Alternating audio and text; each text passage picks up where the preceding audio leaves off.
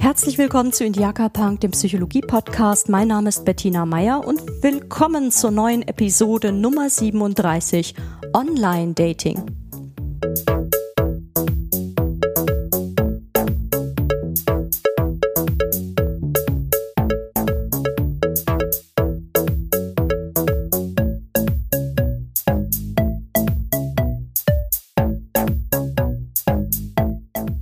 Nach einem halben Jahr Pause melde ich mich zurück mit einer ganz persönlichen Erkenntnis.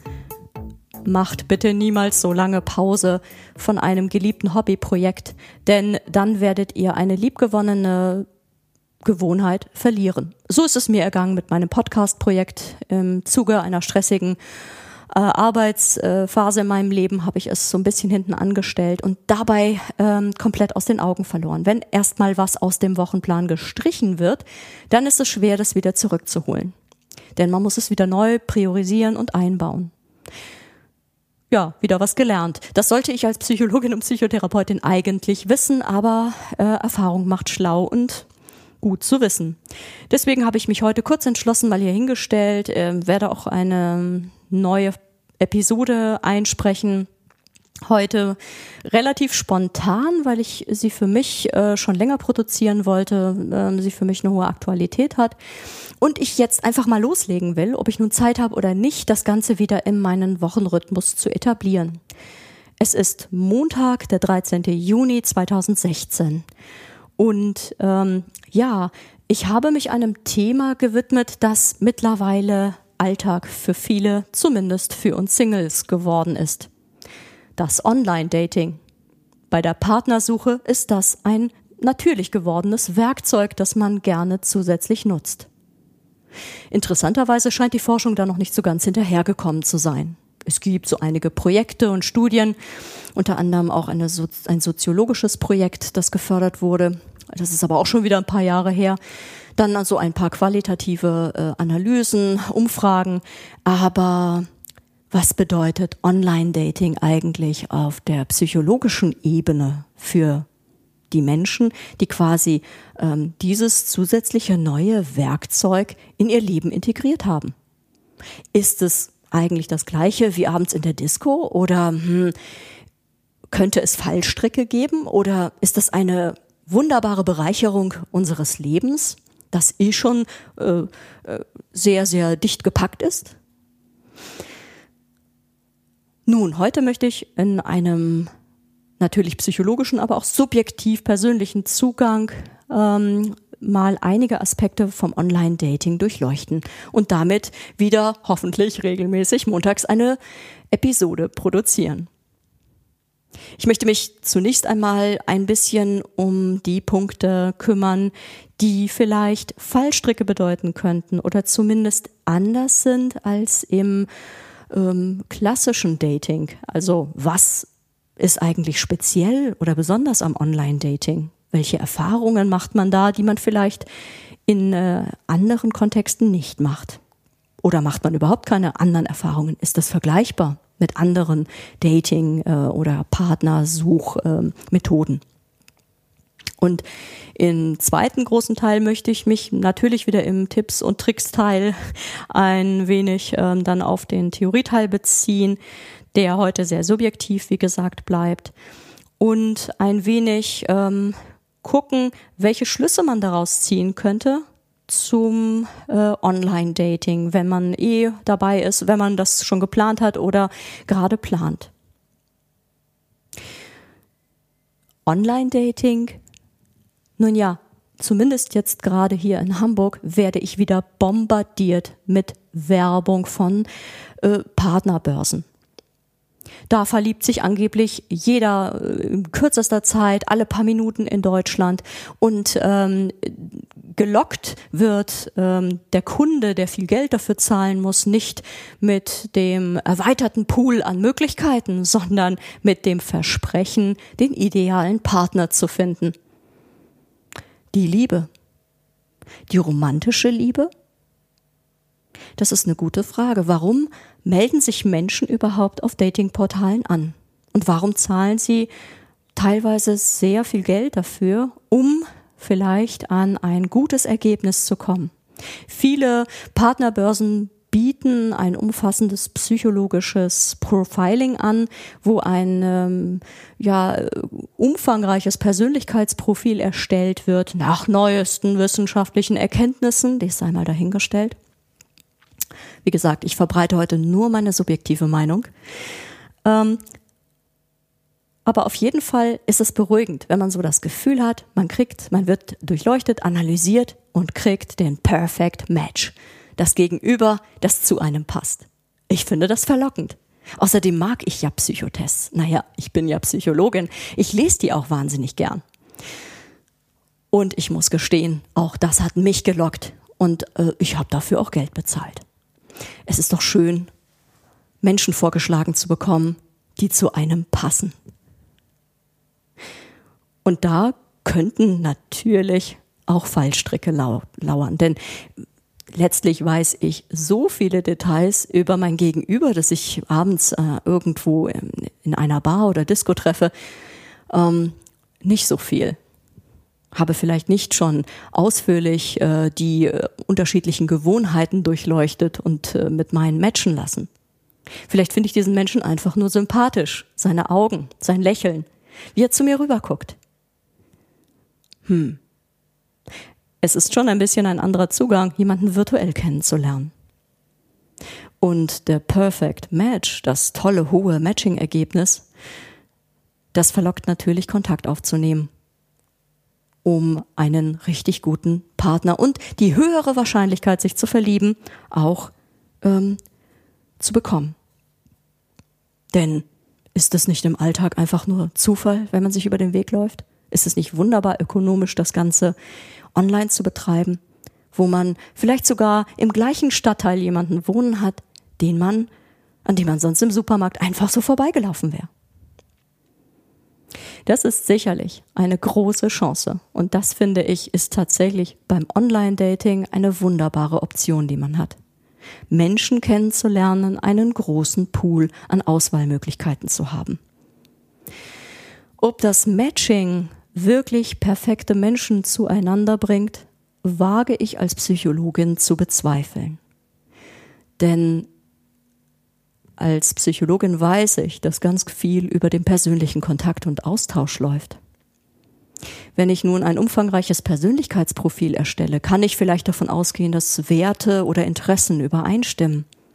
Aber es sagt noch lange nicht, ob ich mein Gegenüber riechen mag, ob ich den Blick sympathisch finde, ob ich die Körpersprache mag, ob ich diesen Menschen körperlich anziehend finde. Auch ein aussagekräftiges Profilfoto kann mir noch nicht wirklich alle Details verraten. Wir Menschen kommunizieren permanent, ob wir reden oder auch nonverbal, durch Gestik und Mimik und Körpersprache, durch Bewegung. All das habe ich nur im direkten Kontakt mit diesem Menschen. Also, der Perfect Match könnte schon mal ein, eine ganz gute Richtung weisen, könnte aber auch zu einer Fehleinschätzung führen und zu etwas, was ähm, vielleicht dann ähm, bedacht werden sollte, nämlich man verpasst vielleicht den besten Menschen, der gar nicht der Perfect Match ist, sondern vielleicht gar nicht so hoch lädt mit den eigenen Interessen und Gewohnheiten, aber unter dessen Blick man vielleicht dahinschmelzen würde. Könnte ein Fallstrick sein. Was ich noch erlebe auf diesen Online-Plattformen, ich merke das selber, wenn ich mich so durch ein Dating-Portal klicke.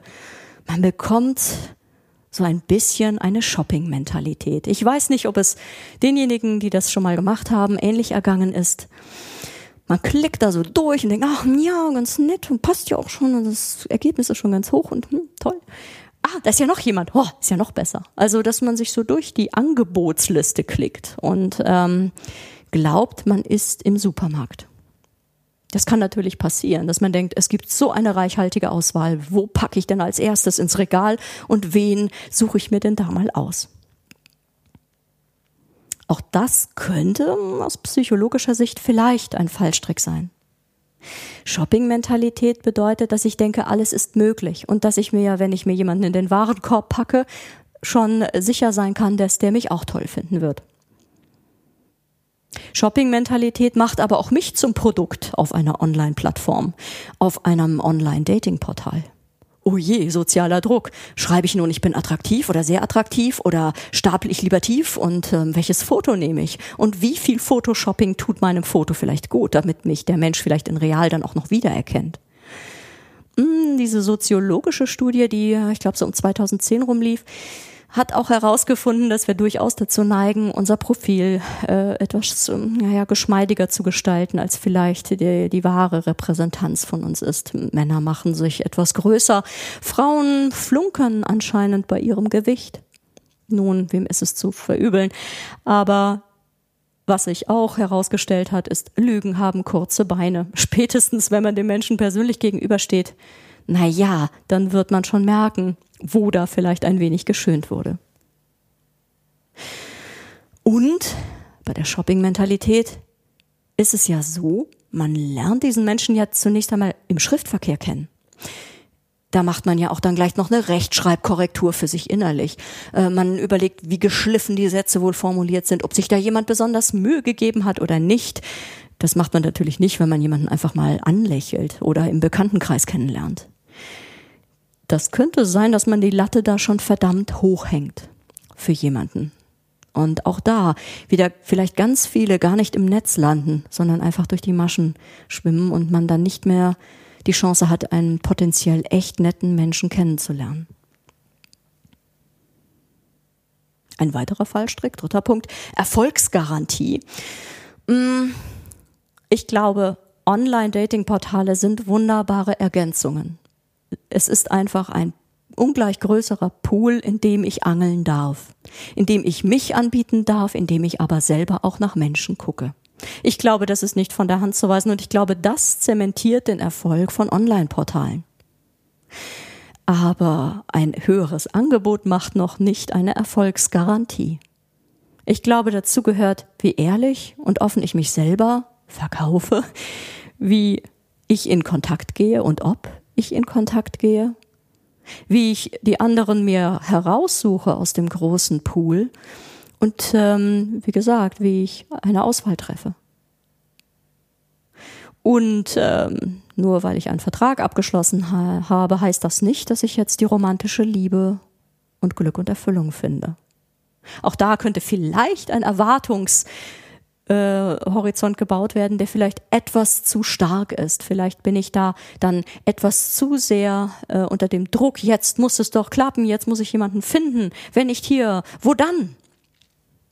Na, vielleicht im Supermarkt nebenan, wenn ich den Blick mal hebe über den Einkaufswagen und mir meine Mitmenschen mal anschaue. Vielleicht sehe ich da ja jemanden.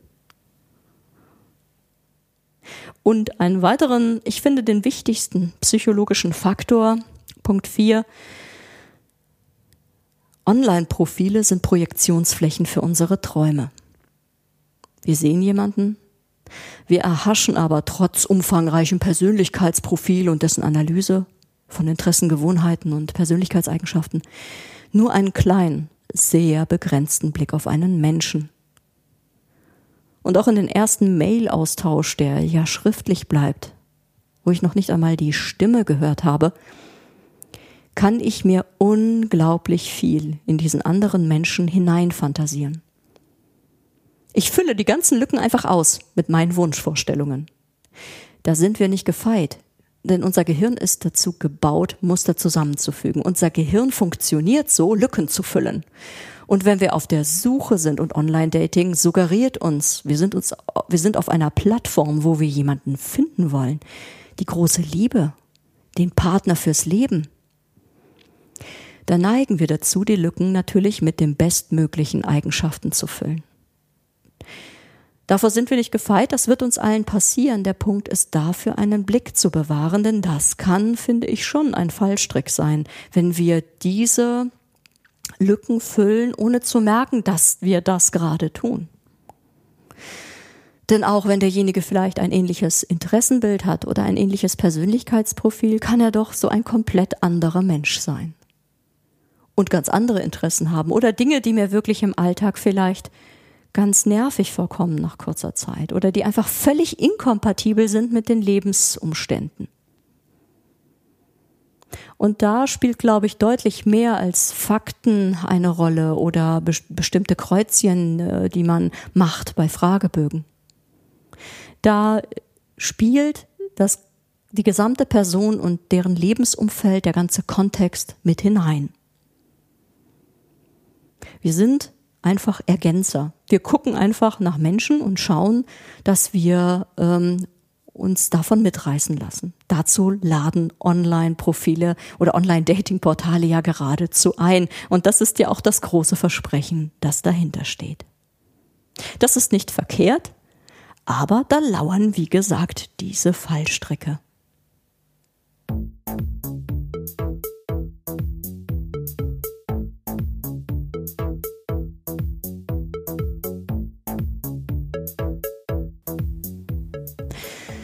Nun, was kann ich denn tun, wenn ich mich nun auf das Online-Dating-Spiel einlasse?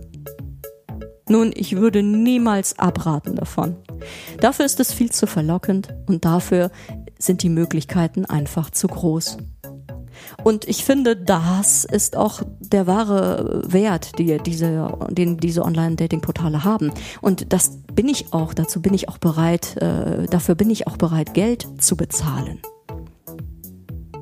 Aber dennoch würde ich gerne auf drei Bereiche näher eingehen in unserem Tippsteil, in meinem Tippsteil, wo ich vielleicht einfach ähm, nochmal ähm, aus psychologischer Sicht und auch aus eigener Erfahrung, Erfahrung von Menschen, mit denen ich gesprochen habe, auch nochmal näher eingehen möchte.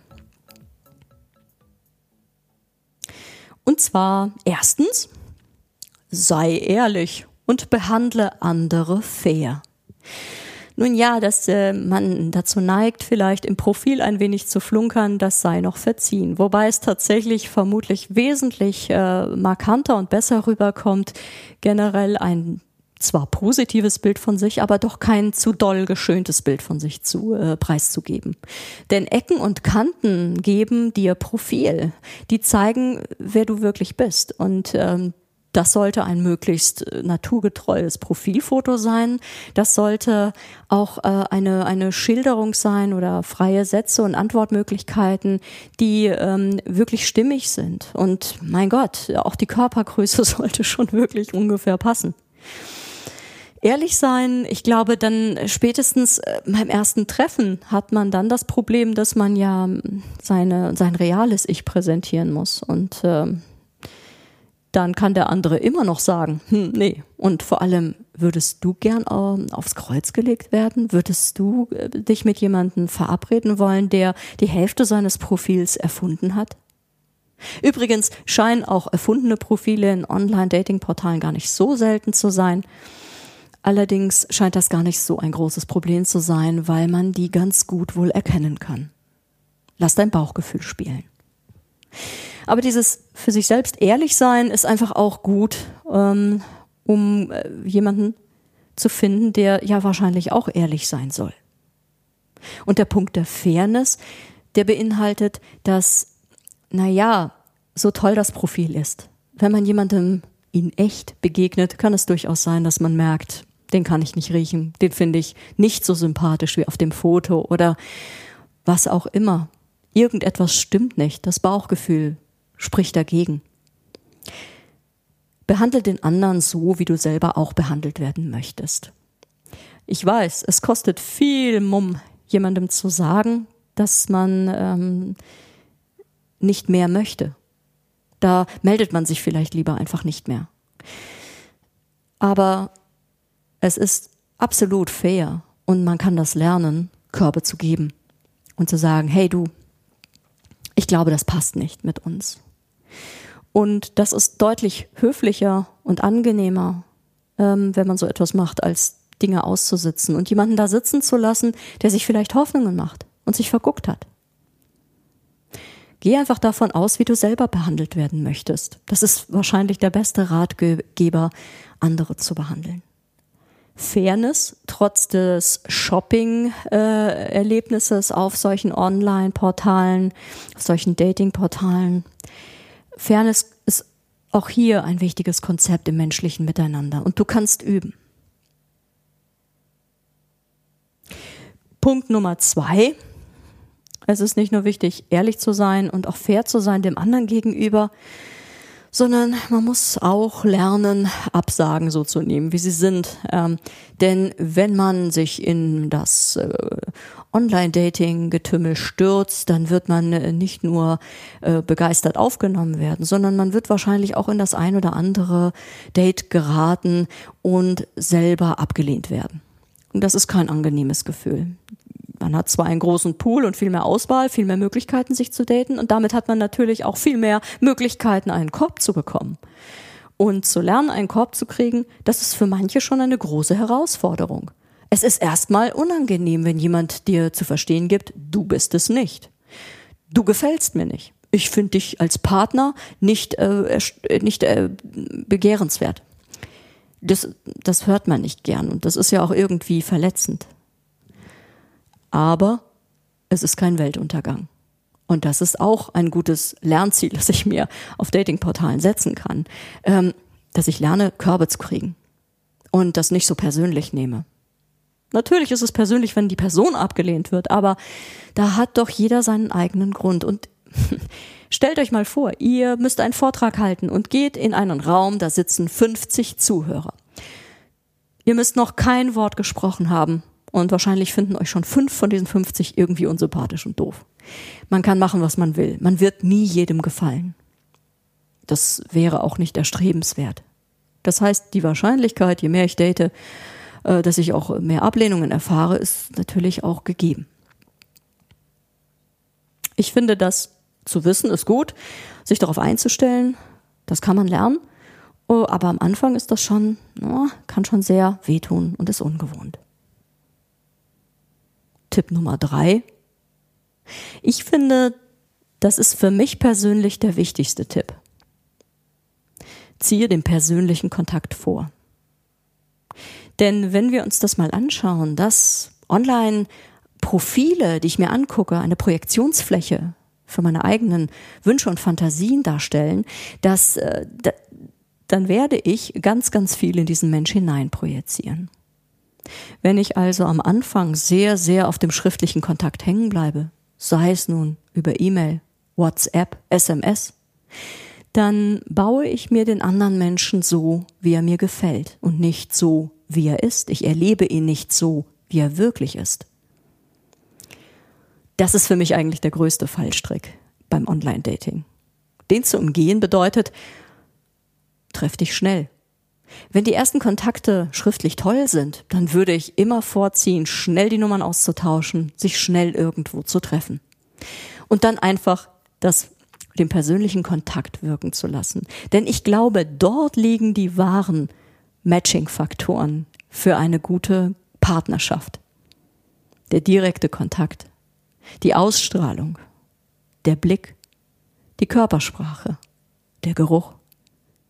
All die Dinge, die Partneragenturen versuchen, schriftlich zu konservieren, in Bilder zu pressen und äh, in ein äh, aussagekräftiges Profil zu gießen. All das hat man wahrscheinlich erst im entscheidenden persönlichen Kontakt und Austausch.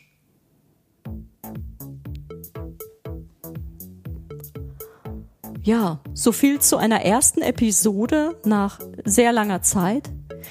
Wie gesagt, das ist jetzt keine Forschungs- und Faktenepisode gewesen, sondern sagen wir mal so, ein paar subjektive, aus der Sicht einer Psychologin gesprochene Gedanken zum Thema Online-Dating. Themenwünsche wie immer zu Episoden gerne an mich per E-Mail und äh, ich freue mich auf euer Feedback und wünsche euch erstmal eine wunderschöne Woche und ja, vielleicht bis demnächst wieder. Tschüss.